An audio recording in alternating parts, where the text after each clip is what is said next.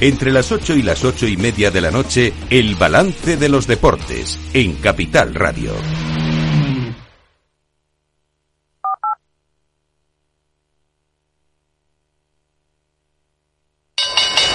Interesa la bolsa? Invierte en acciones y fondos cotizados sin comisiones hasta 100.000 euros al mes. ¿Has oído bien? Sin comisiones. Más de 550.000 clientes ya confían en XTB. Abre tu cuenta totalmente online. Un broker, muchas posibilidades. xtb.com. A partir de 100.000 euros al mes, comisión del 0,2%, mínimo 10 euros. Invertir implica riesgos.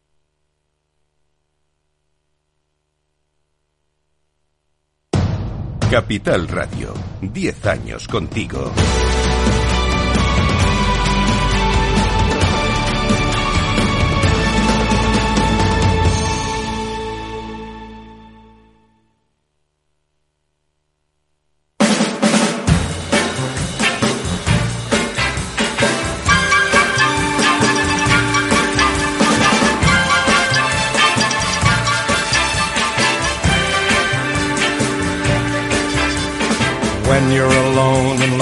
Making you lonely, you can always go downtown.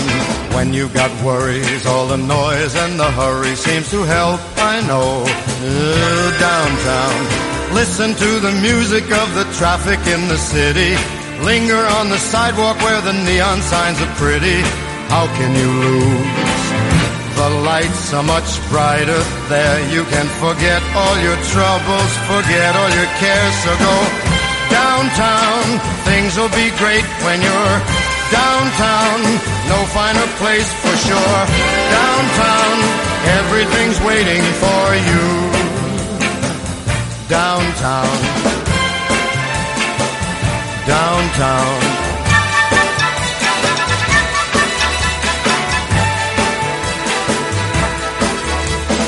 Don't hang around and let your problems surround you. There are movie shows.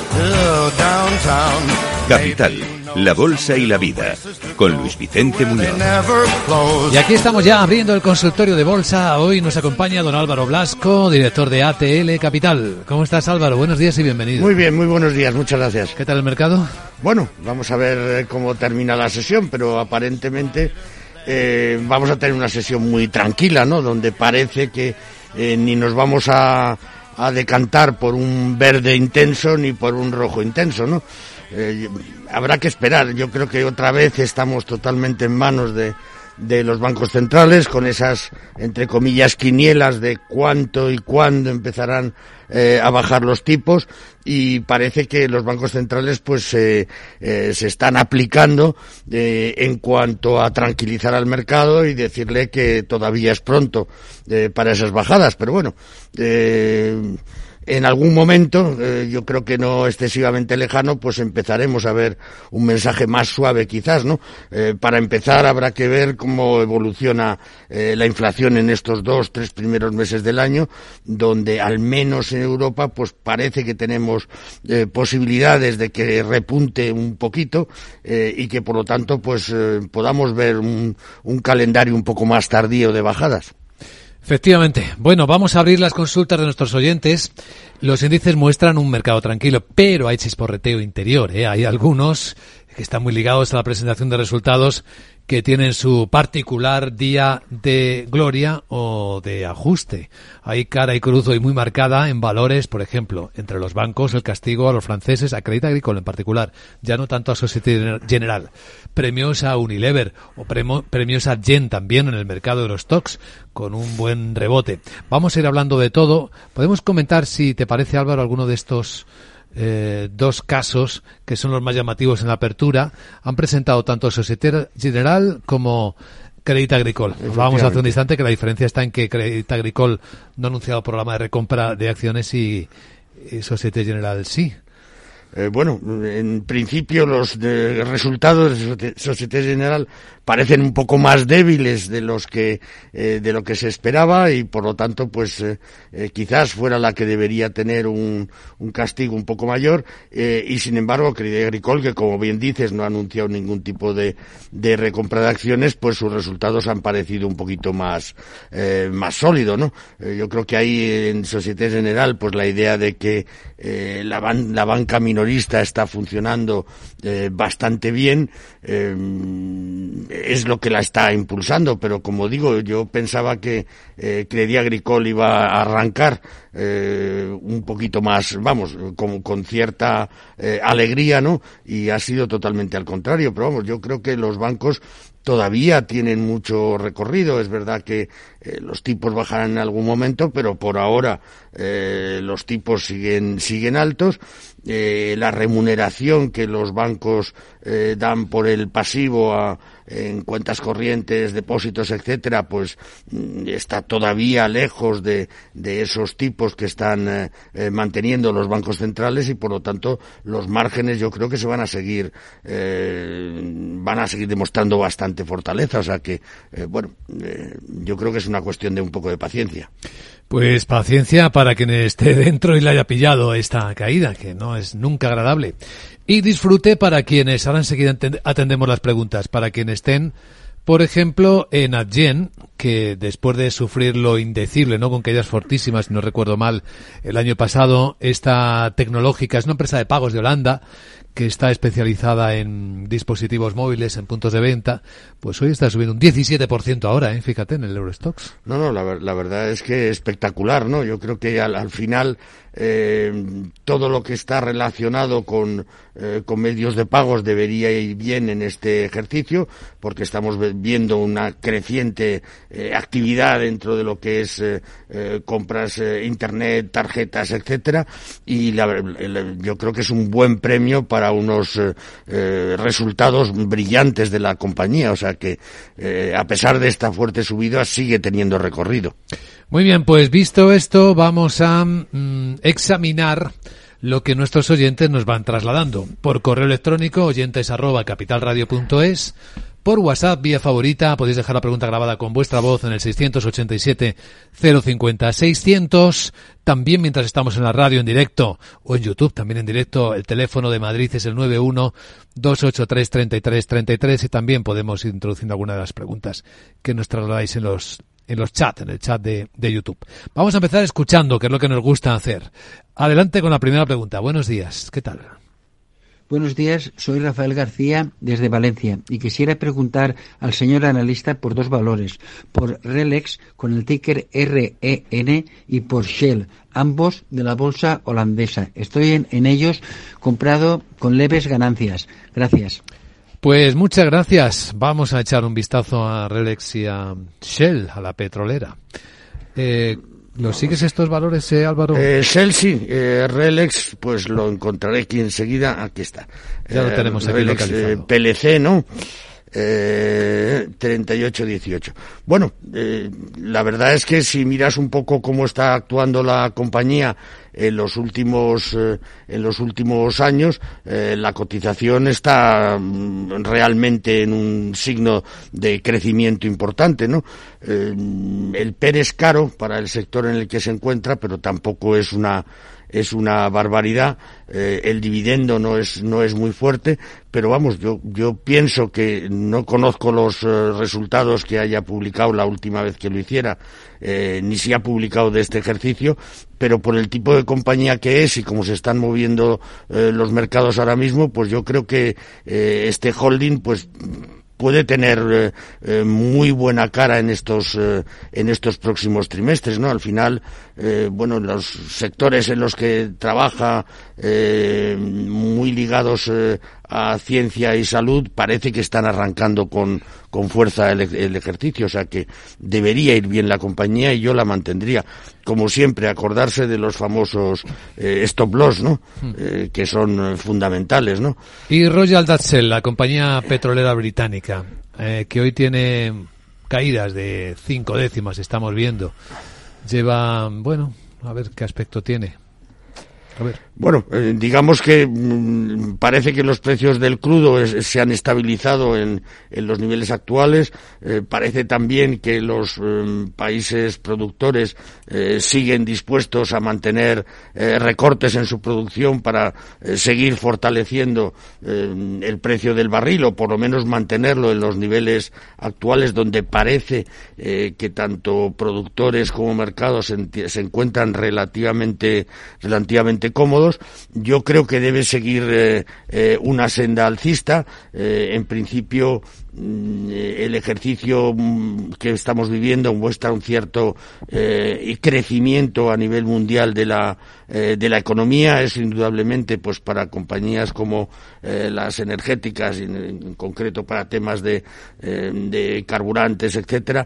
yo creo que es positivo. O sea que yo creo que lo debe seguir haciendo haciendo bien mm, eh, no es eh, no está excesivamente cara para lo que es el, el sector y bueno pues el dividendo no es excesivamente fuerte hay que acordarse además eh, que hay retención en origen pero bueno da una rentabilidad aceptable no yo sí yo estaría en el sector y Shell me parece una buena una buena opción en el correo electrónico tenemos una pregunta de María eh, Juárez. Dice, buenos días, estoy interesada en conocer la opinión del analista sobre Boeing. ¿Qué perspectivas ven a la compañía después de las dificultades que está atravesando? Y muchas, ¿eh? Por cierto.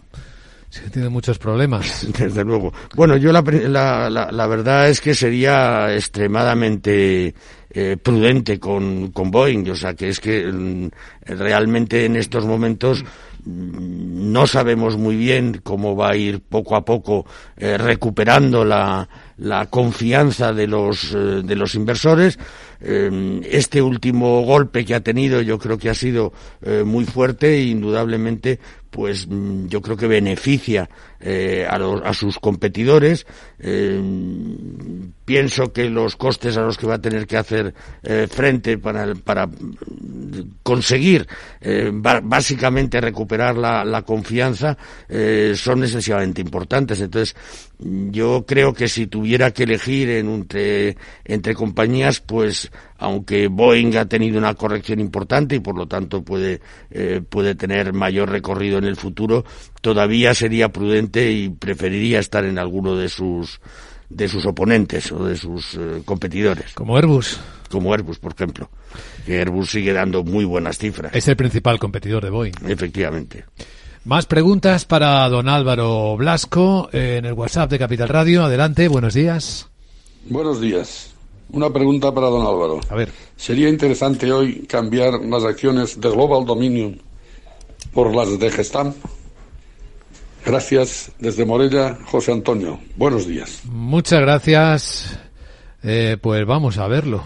Bueno, yo, yo, la verdad es que ambas compañías me parecen extremadamente eh, interesantes, ¿no? O sea que eh, no he visto si ha habido alguna noticia esta mañana que, eh, que incite a este oyente a pensar en ese, en ese cambio. Eh, la verdad es que Global Dominion está ahora mismo pues en un momento de consolidación en el entorno ese de los tres euros y medio. Eh, Gestamp, en principio, yo creo que tiene también unas posibilidades importantísimas como Global Dominion de, de, de crecimiento y también parece estar, digamos, en un momento, ¿no?, donde está consolidando un precio. Eh, quizás las expectativas en los próximos eh, meses, eh, por cómo se han comportado una y otra en el último trimestre, pues pueda, puede ser que Gestam pueda ofrecer un poquito más de crecimiento, pero vamos, yo realmente si estuviera en Global Dominion me quedaría en ella. Gestam eh, gráficamente se puede ver, es que parece estar buscando un suelo, ¿no? O,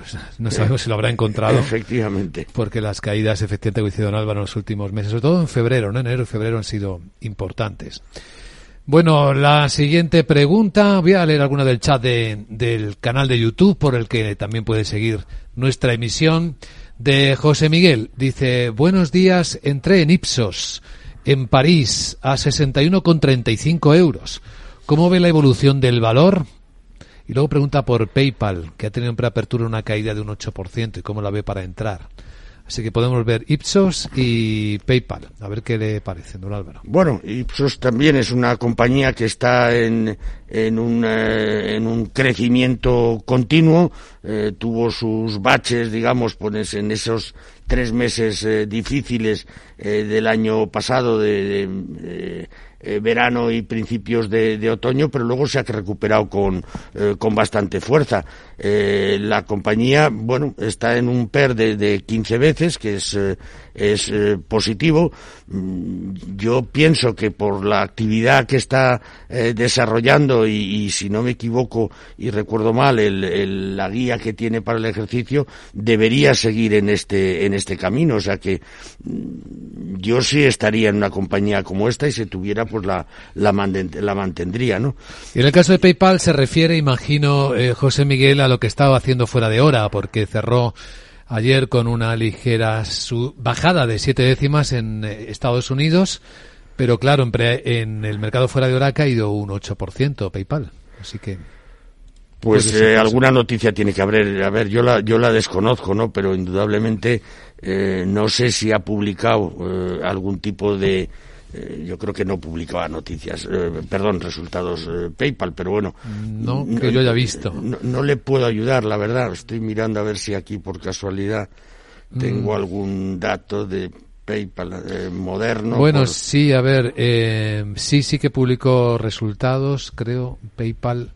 Lo único que no los tengo actualizados para ver eh, Yo tampoco lo siento mucho, pero no le puedo ayudar a este oyente en ese valor. Las ganancias superaron las estimaciones, pero la orientación de futuros ingresos decepciona. Si quiere dos titulares. Pues sí, tenía que ser algo así y, bueno, pues es, es, curioso, ¿no? Que en una eh, que en una compañía de este eh, de este sector, ¿no? Pues haya una una especie de profit warning, diciendo que eh, su crecimiento puede ser menor en este ejercicio. Pero bueno, yo, yo tendría paciencia. Yo creo que este tipo de compañías, como decía hace un momento, eh, tienen un futuro excelente por delante. Pero fíjense cómo se ha comportado PayPal, ¿eh? cuando en el año 2021 se pagó a 275 euros por acción. Estamos hablando de dos años después, dos años y medio después, en 63. ¿eh? se ha quedado. Estas son de las cosas que cuando se ve el mercado a medio y largo plazo, estos gráficos hay que verlos de vez en cuando, ¿eh? No, no, desde luego. Para aterrizar nuestras expectativas y para saber que el mercado manda y que a veces no refleja creencias comunes, ¿no? O sesgos comunes de lo que esperamos de la renta variable. Otra pregunta para don Álvaro, adelante con ella. Buenos días. Quería preguntar por Aedas Home y por Disney para entrar. Muchas gracias. Disney sé que publicó anoche. Gracias por las preguntas. Aedas Homes cotiza en España. Y a ver cómo la tenemos. Hoy subiendo un, un 1%. Luego hablamos de Disney. Eh, yo creo que lo que es el, el, sector se va a mantener con cierta, parece que se debería mantener eh, con cierta fuerza en este, en este ejercicio. O sea que después de la corrección que la vimos eh, después en mitad de verano y después parece que está recuperando la senda eh, alcista que había cogido eh, pues prácticamente en junio del año pasado y volviendo a esos niveles. Yo a partir de aquí pues creo que debería ser prudente no porque consolidar esos niveles en, en, el entorno de los 18 donde está ahora mismo pues yo creo que le va a costar, porque aquí eh, vamos a encontrar cierto, yo creo que cierta salida de papel al mercado, eh, que bueno, yo, yo, yo, creo que la puede mantener eh, bastante estática, ¿no? En los, en los próximos meses. O sea que, si es para entrar, yo esperaría en principio que se pudiera producir en algún momento algún tipo de corrección, ¿no? Y en el caso de Disney sí que publicó resultados, los hemos estado compartiendo esta mañana en Capital Radio y bueno, sabemos que entre sus resultados ha presentado una estrategia nueva que es la de llevar a sus famosos personajes de las películas, del cine y hasta del cómics en algún caso a los videojuegos buscando eh, el rastro de donde se va moviendo el público que paga. Parece que en los videojuegos es donde paga la gente joven, donde se deja el dinero y alguna gente mayor también. Eh, sí, además yo creo que esa gente joven cada vez es, entre comillas, más mayor, o sea que eh, los hábitos de muy, muy jóvenes se mantienen en, en las actuales generaciones según van pasando los años y por eso yo creo que ese anuncio es muy acertado. Viene subiendo fuera de hora casi un 7%, dice. Efectivamente, la vemos ahí en prácticamente 106, 106 dólares desde los 99 que cerró eh, ayer. Yo, yo, creo que es importante porque Disney necesita un, un revulsivo, o sea que eh, indudablemente es una compañía excelente. Eh, muchas de sus áreas le van, eh, van creciendo con bastante fuerza, pero es verdad eh, que alguna otra pues está muy, muy estática ahora mismo. Eh, yo creo que esta idea de llevar esos eh, personajes no a, a videojuegos eh, y como está ahora mismo ese mercado eh, después del cierre anunciando prácticamente un, un seis y medio por ciento de subida, eh, pues quiere decir que efectivamente eh, analistas y, e inversores eh, están convencidos de que es un buen impulso para la compañía. Eh, ahí, bueno, eh, sí. Se puede entrar con esa subida, yo creo que no se quedará ahí, sino que irá más adelante. Por cierto, gracias a quienes están chateando en YouTube, que nos están dando más información sobre PayPal. Estábamos, eh, pues en tiempo real, viendo algo de los resultados, pero aquí nos están soplando prácticamente todo. Desde Ignacio, que dice que técnicamente ve que PayPal está cerca del techo del canal bajista en 47 dólares. Dice que está interesante. Bueno, está en 63 eh, ahora mismo. Nos cuenta um, también Diego eh, que PayPal publicó resultados, tuvo guidance malo para este año, lo que comentábamos efectivamente hace algunos minutos, que el BPA del año pasado 5.10 y para el 2024 lo mismo 5.10 y que además ha perdido un 2% el número de cuentas activas aunque superó expectativas para 2023, dio el mismo resultado de guidance para 2024 y esto es lo que le parece estar penalizando. Pues eh, seguro y además agradecer a todos los oyentes la, su ayuda, ¿no? Porque eh, es, es, importante, ¿no? Que entre todos eh, podamos construir la mejor información. Y así lo vamos haciendo. ARM pregunta Sparring. ARM es otro de los protagonistas de la noche. Venimos avisando que si alguien también está calentando algo el mercado fuera de hora es ARM. Y ha calentado también la sesión asiática porque SoftBank, que es accionista principal, aunque parece que todavía no puede beneficiarse de las perspectivas y resultados de ARM, esta empresa británica que diseña software y semiconductores, tiene su sede en Cambridge, viene, llegó a subir en el mercado fuera de hora pues eh, casi un 40% y ahora está subiendo, se quedó subiendo un 20%, ¿eh? ojo con... Sí, que no deja de ser una barbaridad, ¿no? El, en un valor ya de esta eh, de, de, de, esta amplitud, ¿no? Donde estamos hablando de una capitalización de, de prácticamente 80.000 o 79.000 eh, eh, millones, ¿no? Eh, una subida de este, de este calibre es, es impresionante. Eh, bueno, habrá que ver un poco cómo se mueve a la apertura, porque siempre que entras con estas subidas tan espectaculares, pues también hay inversores, ¿no? Que piensan que es un buen momento para material, materializar una, una, una, una buena plusvalía, ¿no? Entonces, yo sería prudente, indudablemente, yo creo que la compañía, eh, con los visos que ha comunicado, lo va a hacer francamente bien en los próximos ejercicios, sobre todo en este para empezar, eh, pero bueno, eh, hay que asimilar, ¿no? Una subida del 20% que puede llevar a, a muchos accionistas, ¿no? Eh, que prácticamente eh, han visto desde eh, diciembre del 23, es decir, pasar la compañía de, de 64 a los teóricos 92 eh, que podría abrir hoy, eh, bueno, pues eh, habrá muchas ideas también de materializar esas plusvalías, o sea que cuidado con la entrada y quizás esperar un poco, aunque luego tengamos que entrar un poco más caro. Sí, porque batiría máximo de todos los tiempos, ¿eh? si alcanza ese precio que dice don Álvaro en la sesión de hoy. Así que mucha eh, atención. Tenemos más preguntas eh, que escuchar. Adelante, buenos días. Hola, buenos días Luis Vicente, buenos días Álvaro, soy Diego desde Madrid. Hola Diego. Enhorabuena por el programa, era por cambiar un poco la entradilla.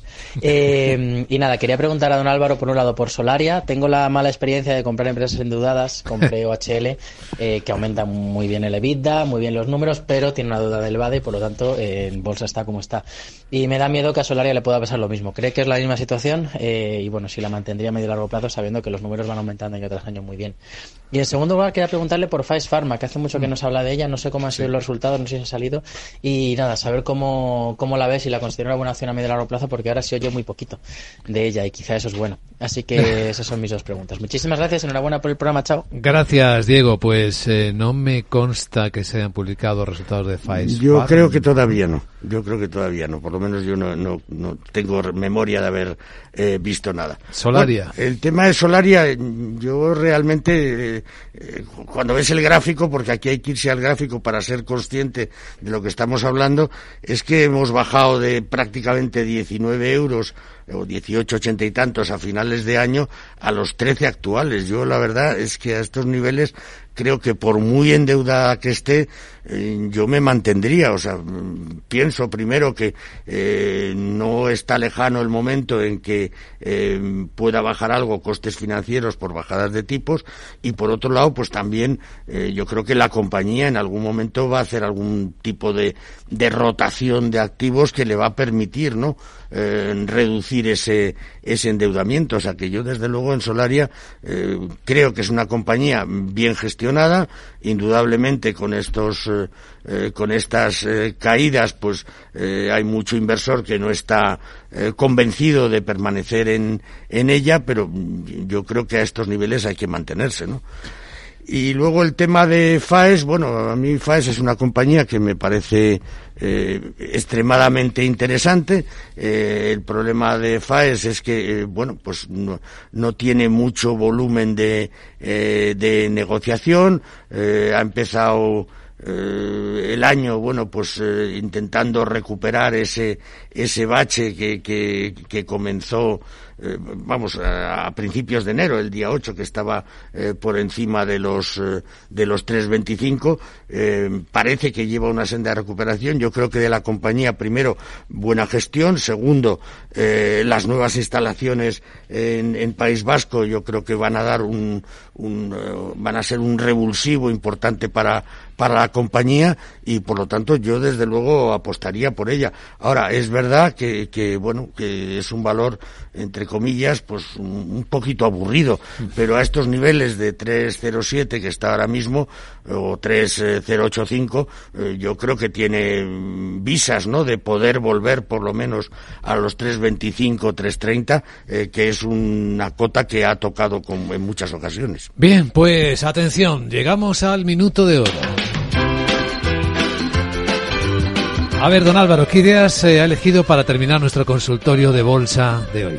Bueno, pues la verdad es que me he ido al sector financiero. Creo que eh, con el, la fuerte corrección que ha tenido desde finales de noviembre, eh, que estaba más o menos en seis euros y medio al nivel actual, eh, pues creo que es una corrección que no se justifica y por lo tanto pensando en que va a mantener buenos márgenes, eh, la morosidad la tiene muy baja, el margen de intereses creemos que va a seguir subiendo con respecto al trimestre anterior, pues yo creo que es buen momento para entrar otra vez en la compañía a aquellos que no la tengan. Pues ahí está la idea. don Álvaro Blasco, director de ATL Capital, gracias por acompañarnos, que vaya bien el día. Igualmente, muchas gracias.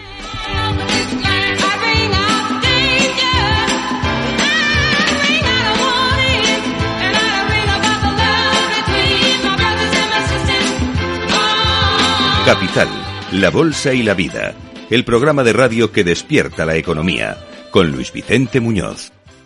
Veo, veo una cosita. ¿Qué cosita es? Empieza por la letrita L. Ya lo sé, letras del tesoro.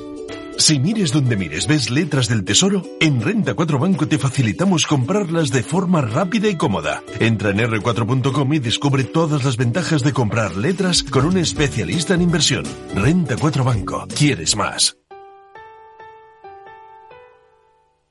No te pierdas este fin de semana gratis con el periódico Expansión, la revista Fuera de Serie. Más de 160 páginas para disfrutar con las últimas tendencias del mundo del lujo, con lo último en viajes, motor, moda, gastronomía, ocio, vinos, relojes y tecnología. La revista Fuera de Serie este fin de semana gratis con el periódico Expansión. Capital Radio, Madrid, 103.2 FM.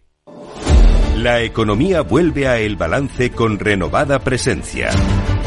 La tertulia económica más simpática, entretenida y con los profesionales mejor preparados de la radio española llega todos los jueves a los micrófonos de El Balance a las 9 de la noche. Aquí, en Capital Radio.